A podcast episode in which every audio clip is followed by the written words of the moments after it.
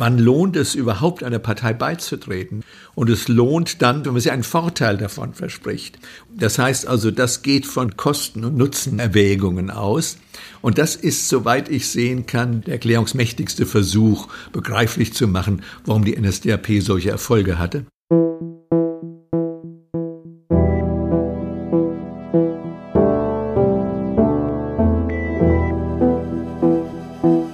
Gestern ist jetzt. Auf der Suche nach der Familiengeschichte in der NS-Zeit. Hallo und herzlich willkommen zu unserer Folge 8. Ich bin Melanie Longerich. Und mein Name ist Brigitte Beetz. Heute müssen wir uns um die NSDAP kümmern. Eigentlich der Dreh- und Angelpunkt, wenn es um das sogenannte Dritte Reich geht. Ja, man muss sich ja mal überlegen, wie viele Deutsche in dieser Partei gewesen sind. Zu Kriegsende waren das wohl fast neun Millionen Menschen. Mhm. Einer von denen, Melanie, war ja dein Großvater. Und das weißt du ja jetzt ganz genau, denn du hast dich ans Bundesarchiv gewandt. Ja, da liegen nämlich die Akten vom Berlin Document Center. Was ist das, das Berlin Document Center? Das haben die Amerikaner nach dem Krieg gegründet, um die beschlagnahmten Akten der NS-Zeit zu lagern. Also mit denen wollten die die äh, Nürnberger Prozesse vorbereiten. Und ähm, die lagern eben nun im Bundesarchiv in Berlin-Lichterfelde. Und Lutz Möser, so viel Spoiler muss sein, der dort arbeitet, der hat mir jetzt Bescheid gegeben und mir die, hm, ja, die Karteikarte meines Großvaters in eingescanntem Zustand zugeschickt. Und wegen dem Spoiler, also Lutz Möser treffen wir in einer anderen Folge später nochmal intensiver, um da genau zu gucken, was da so liegt. Also diese NSDAP-Mitgliederkartei teilt sich eigentlich in zwei Bestände. Also die eine ist die sogenannte Zentralkartei und die andere die Gaukartei. Die waren ursprünglich, also während der NS-Zeit waren die im Brauen Haus in München, da wo die Parteizentrale äh, war, gelagert.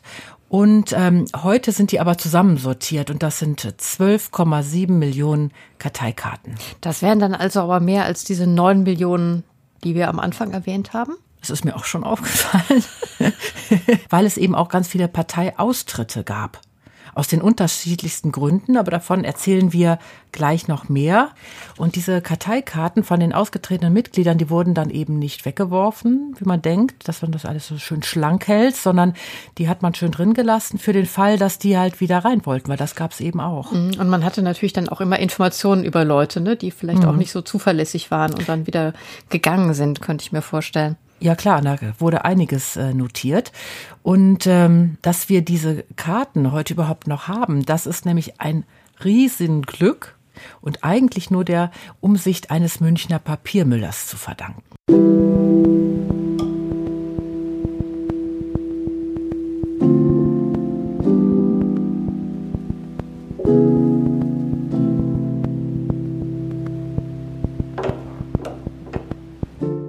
Nazis haben ja bei Kriegsende, als die Amerikaner da vor den Türen standen in München, versucht noch alles zu vernichten. Haben die natürlich auch in anderen Städten gemacht, aber in München war die Parteizentrale, da gab es dann auch ziemlich viel zu tun. Und die haben dann äh, diese Karteikarten säckeweise auf den Hof dieses Papiermüllers äh, gekarrt, damit der die da schreddern sollte. Hat er aber nicht gemacht. Stattdessen hat er sie dann äh, nach dem Krieg den Amerikanern übergeben. Mhm, das klingt ja schon wieder fast wie so ein Hollywood-Film. Ne? alles gut. Ähm, das Gute hat gesiegt? Ja, wobei die Amerikaner erst gar nicht die Bedeutung begriffen haben, dieser 50 Tonnen Papier. Heute ist das ja alles digitalisiert.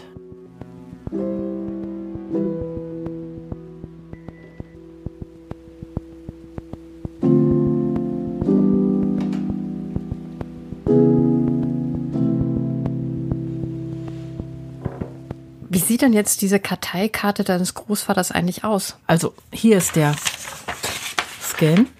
Guck, da ist mhm. eigentlich gar nicht viel drauf. Ja, das stimmt. Da ist der Name drauf, mhm. wo und wann er geboren ist. Was heißt hier dieses B-Ang?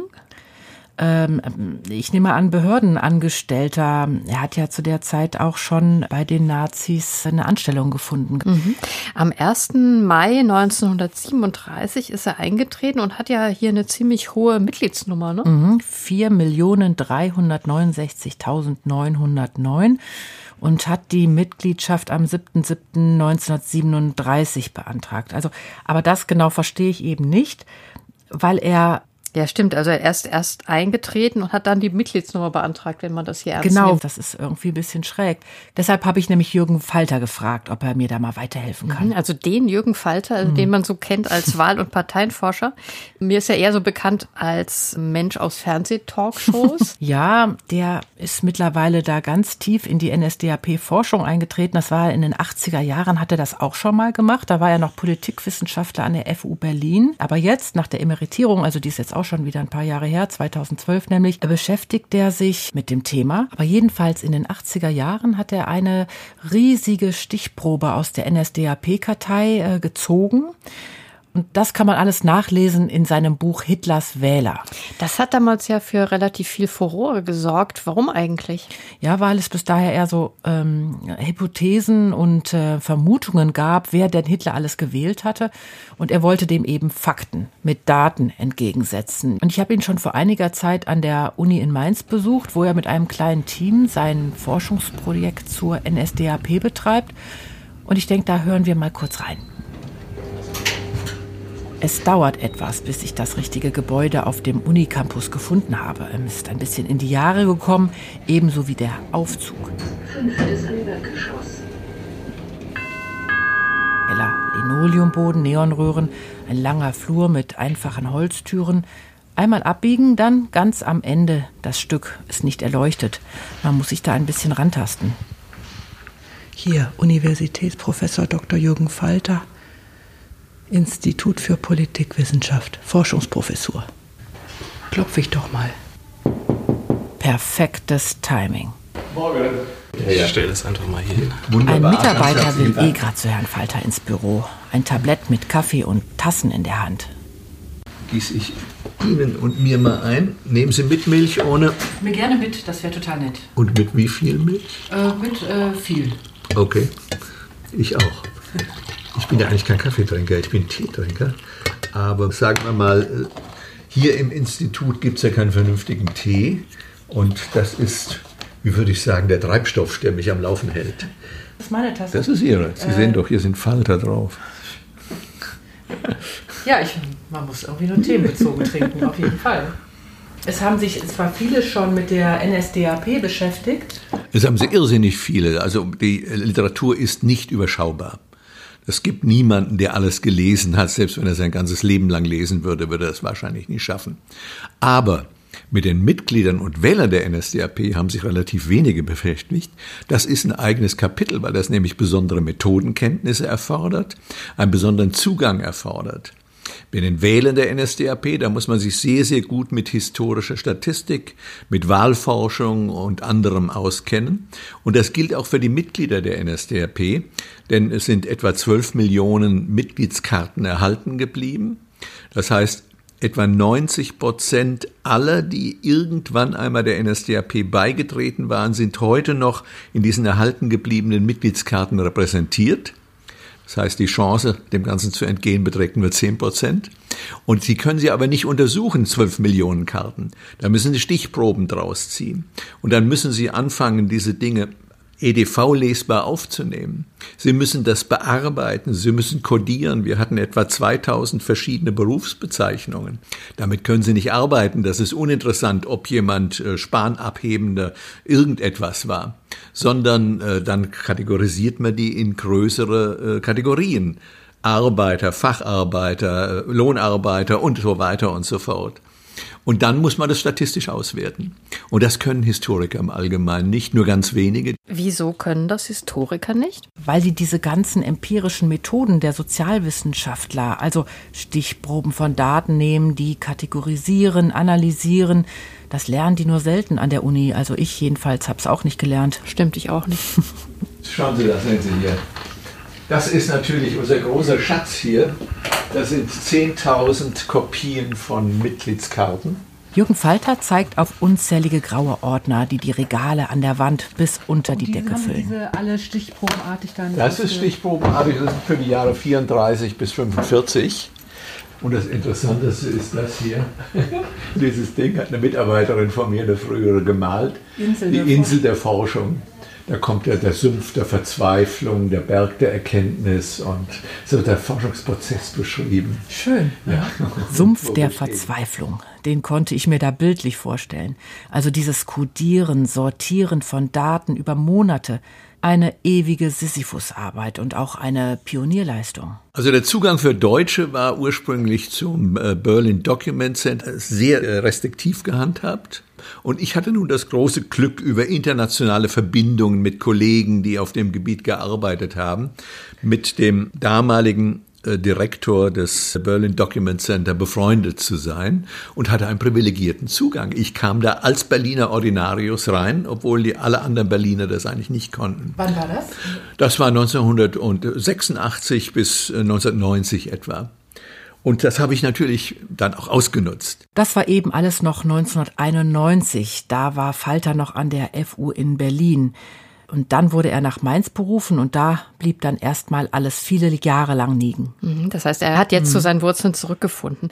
Eigentlich ist es ja doch ziemlich verrückt. Also am 24. Februar 1920 mhm. wurde die NSDAP gegründet, inklusive Parteiprogramm vorgestellt ein Großdeutsches Reich und die Aufhebung der Bestimmungen des Versailler Vertrages gefordert und auch, dass Juden die deutsche Staatsbürgerschaft entzogen werden sollten. Mhm.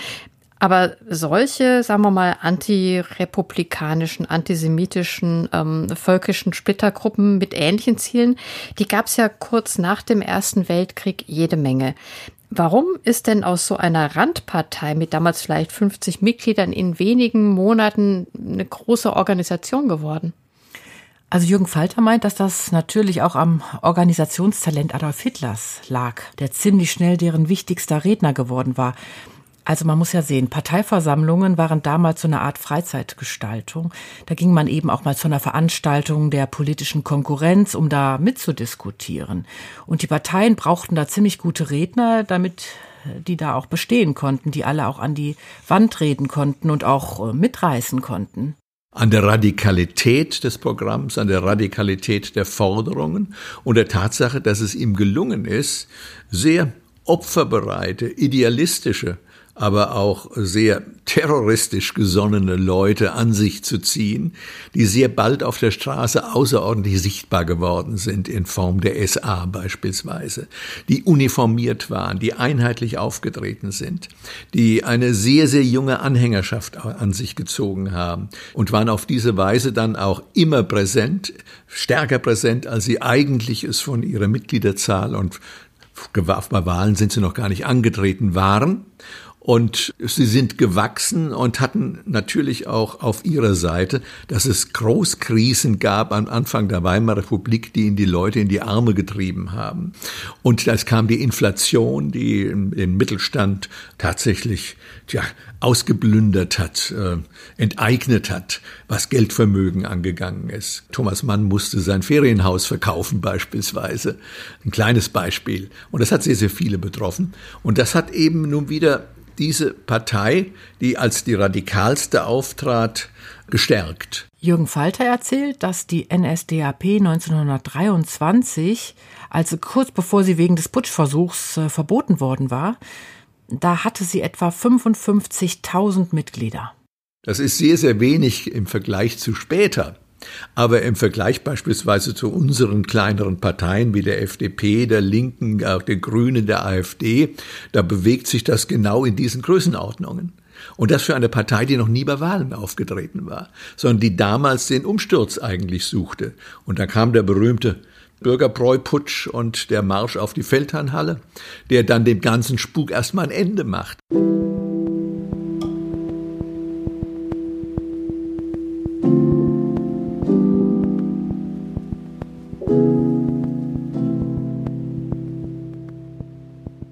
Es war ein Aufstandsversuch. Es war der Versuch, wie Mussolini den Marsch nach Rom geplant und durchgeführt hatte, einen Marsch nach Berlin durchzuführen. Das ist kläglich gescheitert. Es gab Tote. Hitler ist wie durch ein Wunder äh, einer direkt neben ihm einschlagenden Kugel entgangen.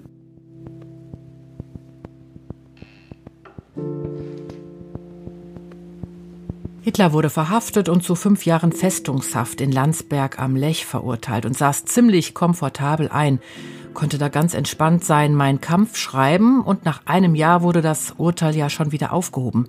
Hitler hat dann sofort die Partei neu organisiert und 1925 wurde die NSDAP neu gegründet.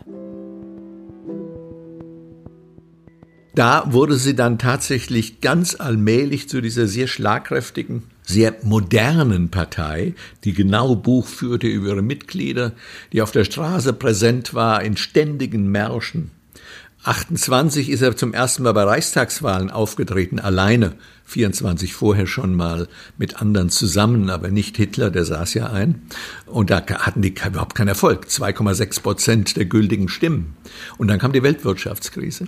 Und die Weltwirtschaftskrise mit ihren Massenarbeitslosen und ja, dieser totalen Verzweiflung, die auch einsetzt. Und das Ganze unterstützt auch durch sehr instabile Regierungen, äh, die ständig sich erneuert haben, ständig musste neu gewählt werden. Das hat die NSDAP dann hochschnellen lassen, 1930, also innerhalb von zweieinhalb Jahren, muss man sagen, auf 18,3 Prozent. Es gibt fast nichts in der Geschichte, wo eine Partei so schnell gewachsen ist. Und zwei Jahre später, nun schlägt die Weltwirtschaftskrise wirklich zu. Nun haben wir sechs Millionen Arbeitslose. Tatsächlich waren es sogar acht, weil es zwei Millionen nicht gemeldete gab. Verdoppelt sich die NSDAP nochmal auf 37,3 Prozent. Und ja, dann dauert es nur noch ein halbes Jahr bis zur sogenannten Machtergreifung, wo Hitler zum Reichskanzler ernannt wird. Und dann hat er fast alle Machtmittel in der Hand. Dann hört die Demokratie auf und die NSDAP wird zu einer Partei im Lauf der Jahre mit fast 10 Millionen Mitgliedern. Also 10 Millionen Mitglieder, wenn man dann vergleicht, heute SPD und CDU haben etwas jeweils mehr als 400.000 Mitglieder, mhm. die Grünen etwas mehr als 100.000, die AfD 34.000. Ähm, das sind dann natürlich schon ganz andere Dimensionen, ne? Ja, das stimmt. Aber Jürgen Falter schätzt auch, dass da auch eine Menge Opportunisten bei gewesen sind, vor allem ab 1933. Opportunisten, die also einen Vorteil erhofften, oder einen Nachteil vermeiden wollten, die ihre Karriere nutzen wollten, die vielleicht jemanden schützen wollten, sich selbst, ähm, aber auf jeden Fall nicht mehr in der Wolle gefärbte Nationalsozialisten. Die gab es auch. Aber das war eher die Minderheit, die dann eingetreten ist. Es war einfach, ja, opportun, es war geschickt, in der Partei zu sein. Ich habe einen Großonkel, der war Gastwirt und äh, der ist der NSDAP 1937, als sie mal wieder aufgemacht worden ist, ist er ihr beigetreten und sichtlich in der Absicht, auf diese Weise dann zusätzliche Kundschaft zu gewinnen, zusätzliche Gäste zu gewinnen. Aber eigentlich war dieser Eintritt der Massen ja gegen die ursprüngliche Idee von Hitler. Er hatte ja die Vorstellung, er sei ein Revolutionär. Er würde die Gesellschaft und die Welt danach von Grund auf ändern. Und das glaubte er, konnte er nur tatsächlich mit einer wirklich kampfentschlossenen und kampferprobten, relativ kleinen Gefolgschaft, und er sagte sechs bis achthunderttausend etwa, erreichen. Und als dann die Menschen in die Partei strömten, weil es opportun war, und dann wurde sie auch geschlossen. Wohl nicht zuletzt, um zu verhindern, dass sie immer noch weiter wuchs. Irgendwann hatte man eingesehen, man wollte ja die gesamte Gesellschaft quasi nationalsozialistisch organisieren und hatte unglaublich viele Unterorganisationen, Parteigliederungen wie die SA und die SS, aber auch die nationalsozialistische Volkswohlfahrt und andere Dinge, dass man gemerkt hat, hier sind Leute, die wollen auch in die NSDAP, die ist aber zu. Und jetzt haben wir aber so unglaublich viele kleine Amtsträger und Mitglieder dieser Unterorganisationen, da müssen wir die Partei öffnen. Und 1937 ist sie geöffnet worden und verdoppelte sich sofort noch einmal. Sprang also von knapp drei Millionen auf sechs Millionen Mitglieder. Dann hat man die Partei ganz geöffnet, weil man dann die Idee hatte, man will etwa zehn Prozent der Bevölkerung in der Partei organisieren. Das war wann? Äh, ganz geöffnet ist sie 1939 worden und dann hat man sie 42 vollkommen zugemacht. Da durften dann nur noch Hitlerjugendabgänger, BDM-Abgängerinnen, Leute, die aus dem Krieg zurückkamen, Kriegshinterbliebene und Kriegsversehrte rein. Also ein ziemliches Hin und Her. Warum hat man denn die Partei 1942 wieder zugemacht? Man hat gemerkt, die Partei ist gealtert, sie ist weltanschaulich verfettet, kann man vielleicht sagen. Es waren sehr viele Laue dabei. Und dann dachte man dran, man möchte doch die nationalsozialistische Elite dann so allmählich die anderen ersetzen lassen. Und indem man die Partei zugemacht hat und im Prinzip nur noch junge Leute aufgenommen hat, dachte man, ersetzt man das allmählich. Man dachte ja viel weiter, man dachte sozusagen ans tausendjährige Reich und nicht, dass nach zwölf Jahren der Spuk zu Ende ist.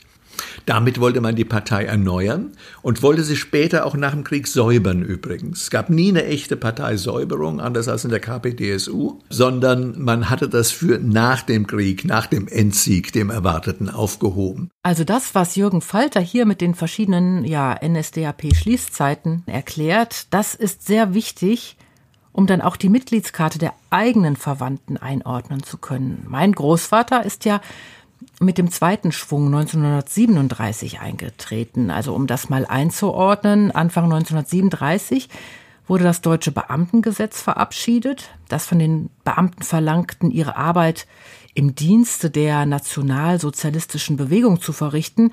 Davon hat er ja auch als Angestellter profitiert. Und vielleicht dachte er, mit einer Mitgliedschaft geht noch mehr. Aber man hat ja, wenn ich das richtig weiß, innerhalb der Partei schon sehr drauf geachtet, wann ist jemand eingetreten, oder?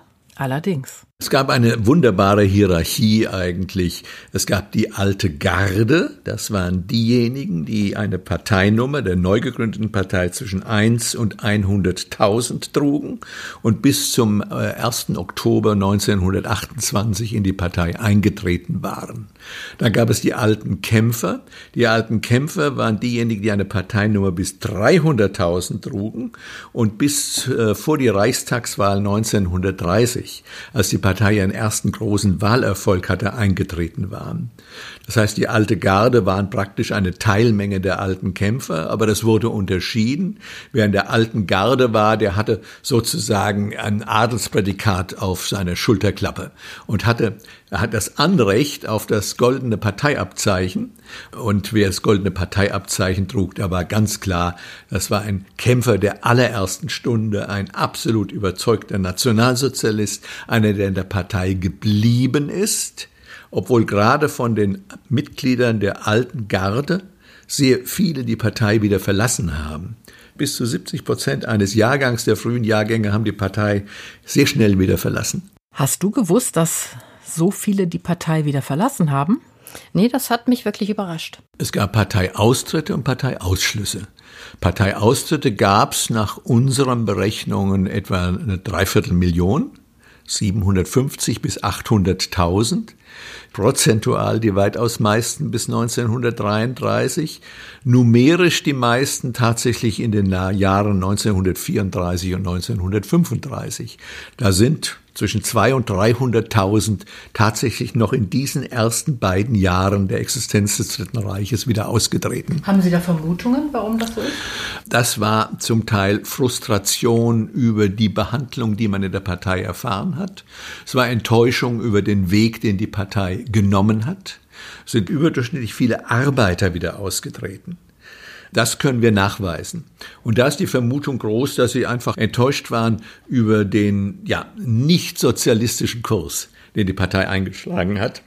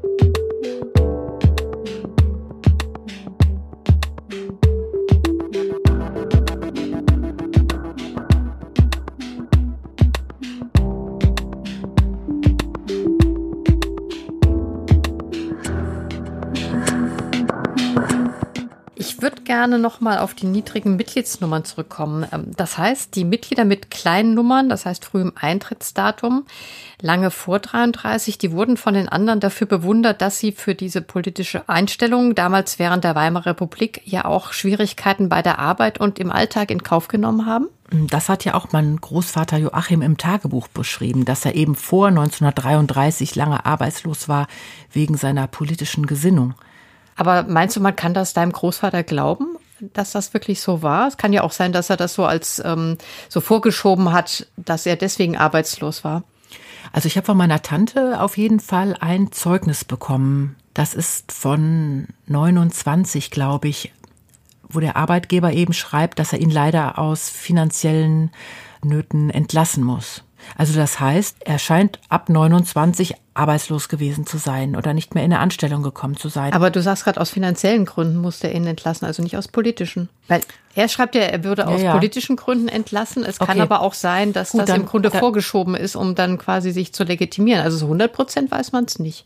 So 100 Prozent weiß man es nicht. Aber sagen wir, es, er kann es geschönt haben, auf jeden Fall. Dass er arbeitslos war, scheint aber auf jeden Fall auch so gewesen zu sein. Die NSDAP war eine von den meisten anderen Parteien bekämpfte, als gefährlich angesehene Partei.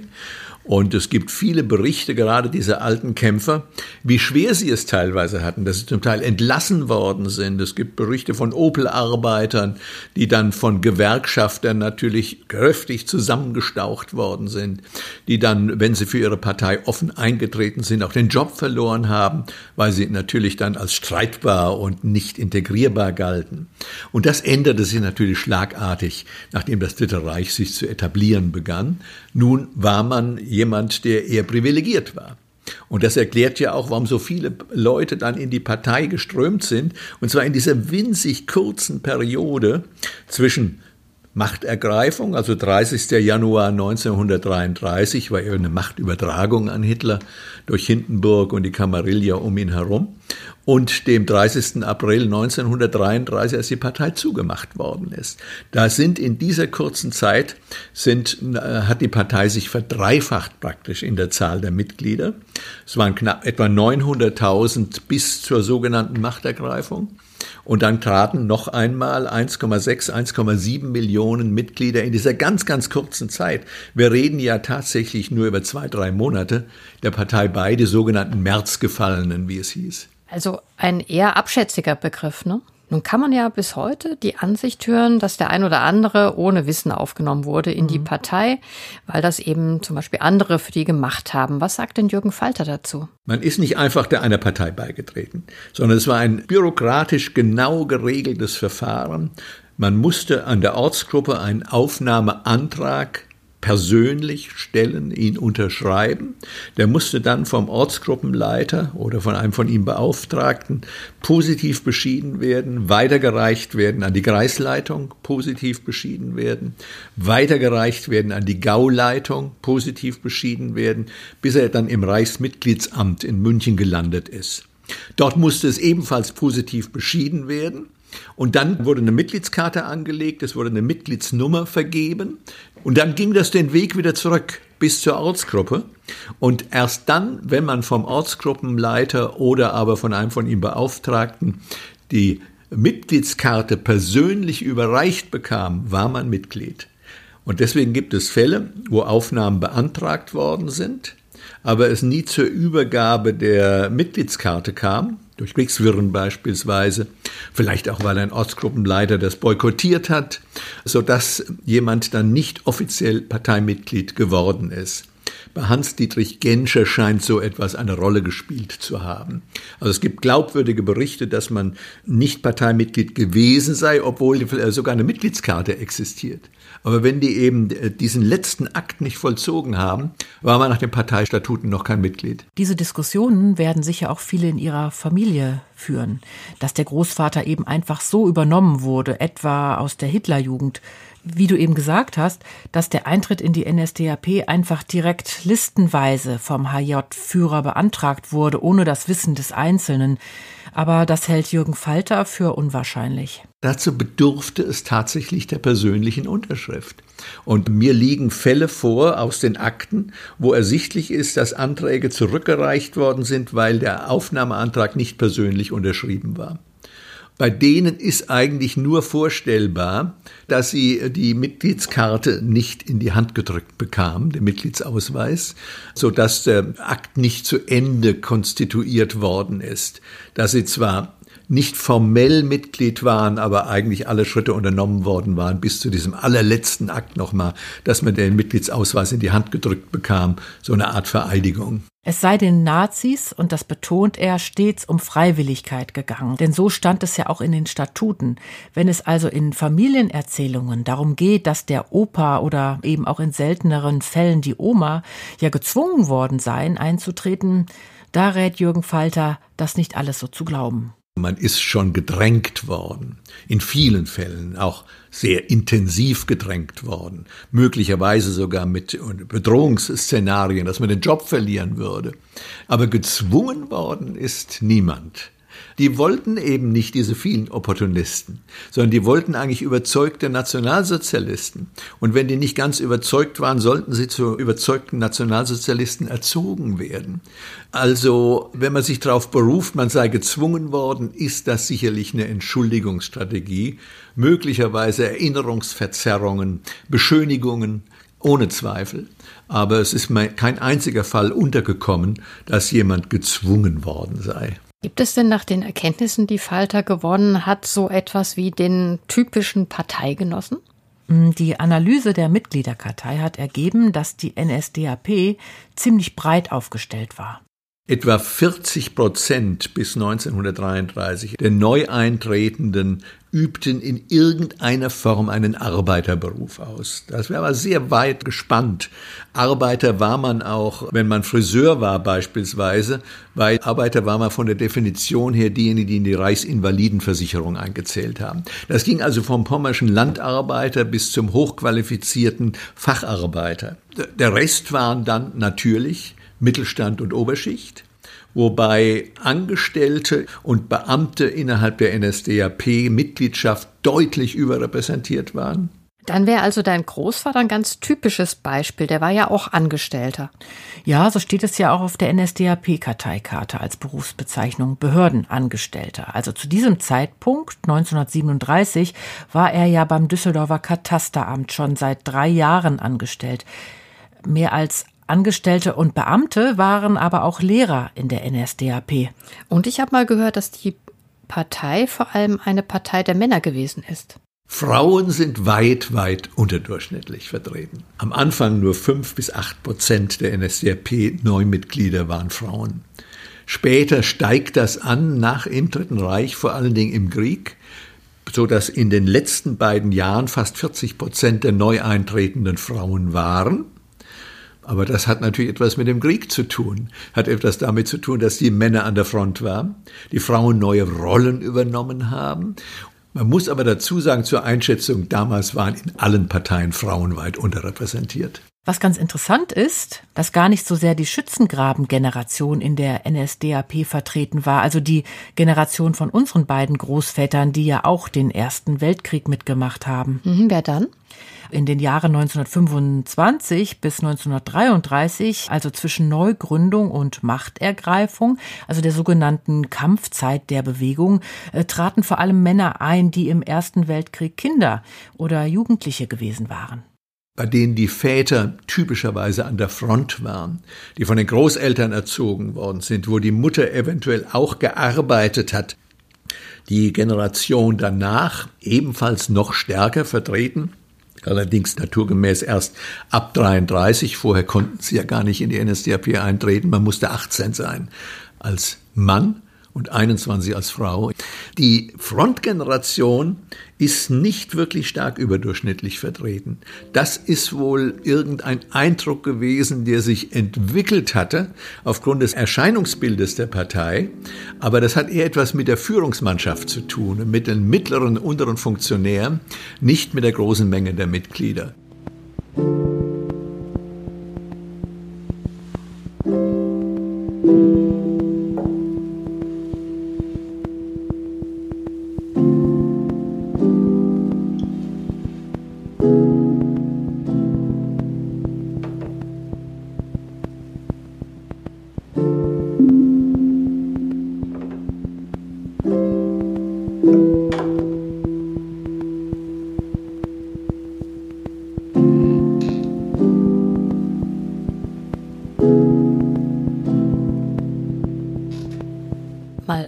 Abgesehen davon, dass der ein oder andere sich bestimmt auch einen Vorteil erhofft hat als Parteigenosse, bei wem war die NSDAP denn besonders erfolgreich? Hat Falter dazu was gesagt?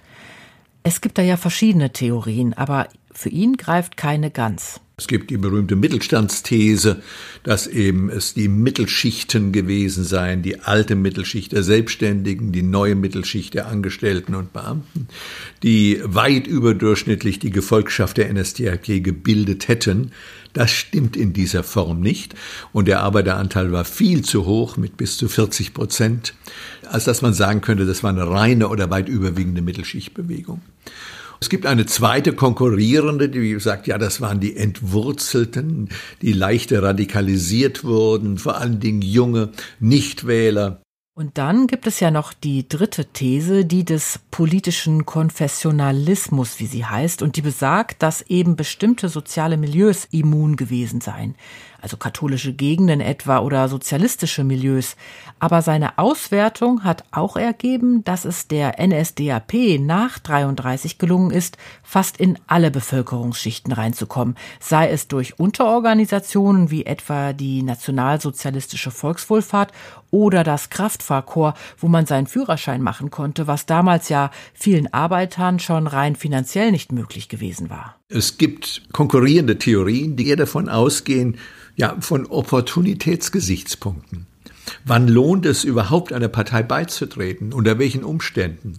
Und es lohnt dann, wenn es sich für einen lohnt. Das heißt, wenn man sich einen Vorteil davon verspricht. Und der Vorteil kann materieller Natur sein, er kann ideeller Natur sein, dass man ein Programm ganz toll findet und deswegen in eine Partei eintritt.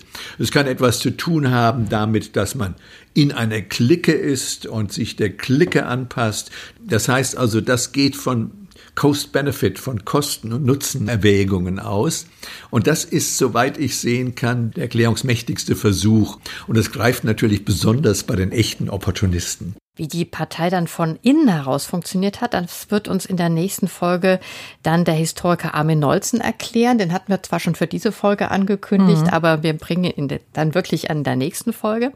Ähm, aber Melanie, Jürgen Falter hatte dir damals, als du ihn das erste Mal besucht hast, ja auch versprochen, sich dann mal die Mitgliederkartei mhm. deines Großvaters anzusehen, wenn du sie dann bekommen hast.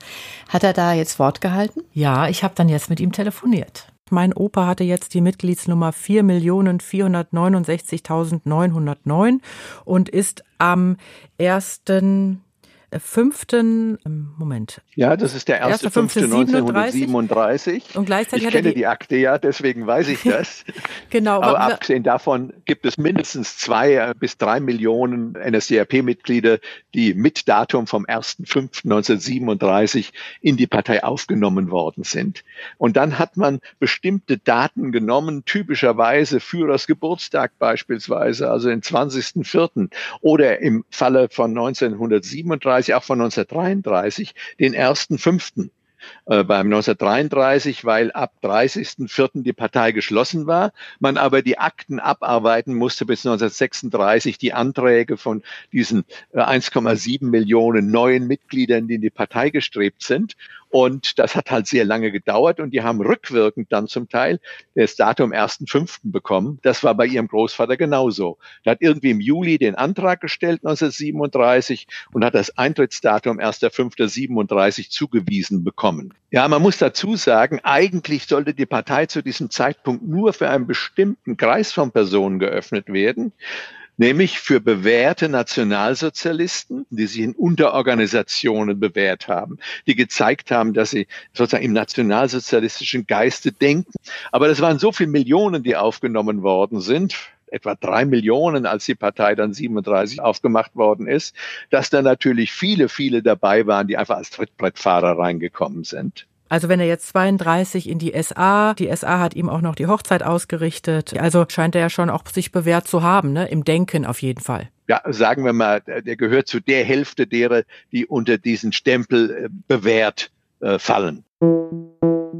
Ich fasse zusammen. In der SA bewährter Mann, der Karriere machen wollte im öffentlichen Dienst, Eintritt 1937, hätte er wahrscheinlich gerne früher gemacht, aber ja, die Partei war ja geschlossen und schlecht lief es ja trotzdem nicht, er war ja in der SA. Aber offensichtlich wollte er karrieretechnisch noch mehr erreichen. Aber Jürgen Falter meint, wahrscheinlich werde ich nicht mehr viel darüber herausfinden können, wie mein Großvater die NSDAP für sich genutzt hat. Also das wird mich ja eben besonders interessieren, wie da seine Kontakte waren, sein Netzwerk war und ob er da überhaupt groß aktiv war. Wenn die Person nicht irgendwie aufgefallen ist, wenn sie nicht einem Parteigerichtsverfahren unterworfen worden ist beispielsweise, wenn sie nicht denunziert hat oder denunziert worden ist, dann gibt es höchstwahrscheinlich relativ wenig über den normalen Bürger, außer dem, was vielleicht in den Einwohnermeldeakten und im Personalfragebogen der Behörde, bei dem er tätig war oder des Arbeitgebers drinsteht. Also das weitere Recherchieren ist zum Teil sehr schwierig.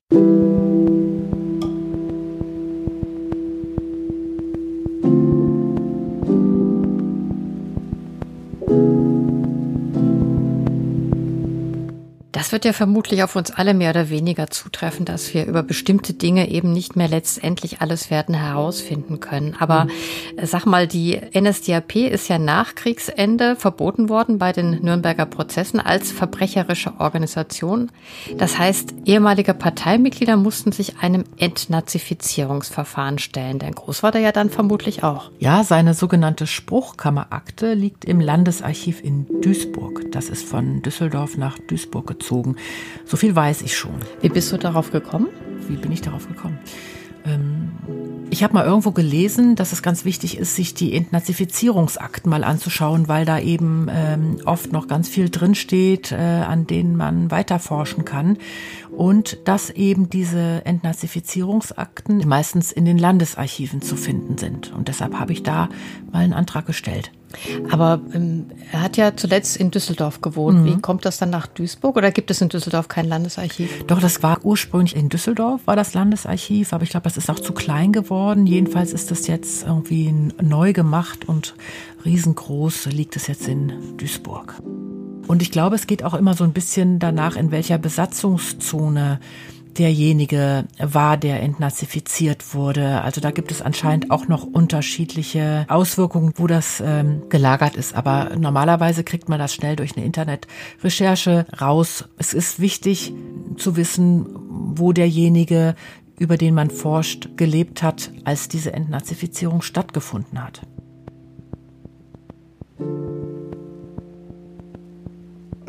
Es gab ja wahrscheinlich nur wenige Familien in Deutschland, die nicht an irgendeiner Stelle mit der NSDAP und ihren Unterorganisationen verbandelt gewesen ist. Und genau darin scheint auch der Grund zu liegen, warum es heute in vielen Familien eher als ja Kavaliersdelikt gilt, wenn die Großeltern Mitglied in der Partei waren. Das heißt, du meinst, dass die das quasi runtergespielt haben, die Bedeutung der Mitgliedschaft? Genau, um dann eben auch im, im Nachkriegsdeutschland Karriere zu machen, war das ja gut, dass man eine möglichst weiße Weste hatte. Und wenn man dann eben sagt, in NSDAP war ja jeder dabei, da musste man gar nichts groß tun, um dabei zu sein. Ich war ähm, ja, eher so ein passives Mitglied und dann kam man da halt relativ ungeschoren davon. Mhm.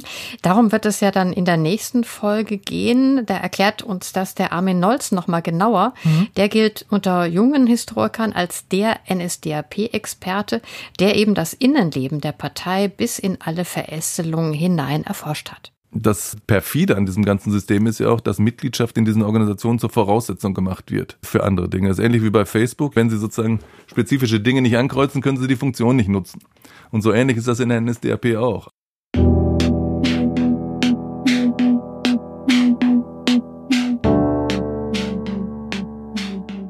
Also schaltet das nächste Mal wieder ein. Und wenn euch diese Folge gefallen hat, dann freuen wir uns natürlich wie immer über Rückmeldungen, etwa über unsere Webseite oder über Twitter. Da sind wir zu finden unter gestern ist jetzt. Wir freuen uns natürlich auch, wenn ihr uns weiterempfehlt oder bewertet, wie etwa bei Apple Podcast. Das ist nicht nur eine Bewertung für uns und unsere Gäste, sondern das hilft auch dabei, dass eben andere suchende Enkelinnen und Enkel uns finden. Macht's gut und bis zum nächsten Mal. Tschüss.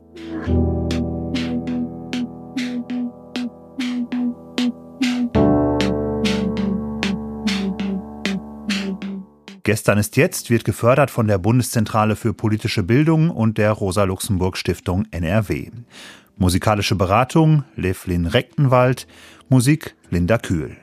Dieser Podcast steht unter der Lizenz Creative Commons CC by NCND. Wir freuen uns, wenn ihr ihn vervielfältigt und weiter verbreitet. Die Bedingungen dafür, das Material des Podcasts darf nur für nicht kommerzielle Zwecke verwendet werden und das Material muss unverändert bleiben. Weitere Infos dazu findet ihr auf unserer Website gesternistjetzt.de.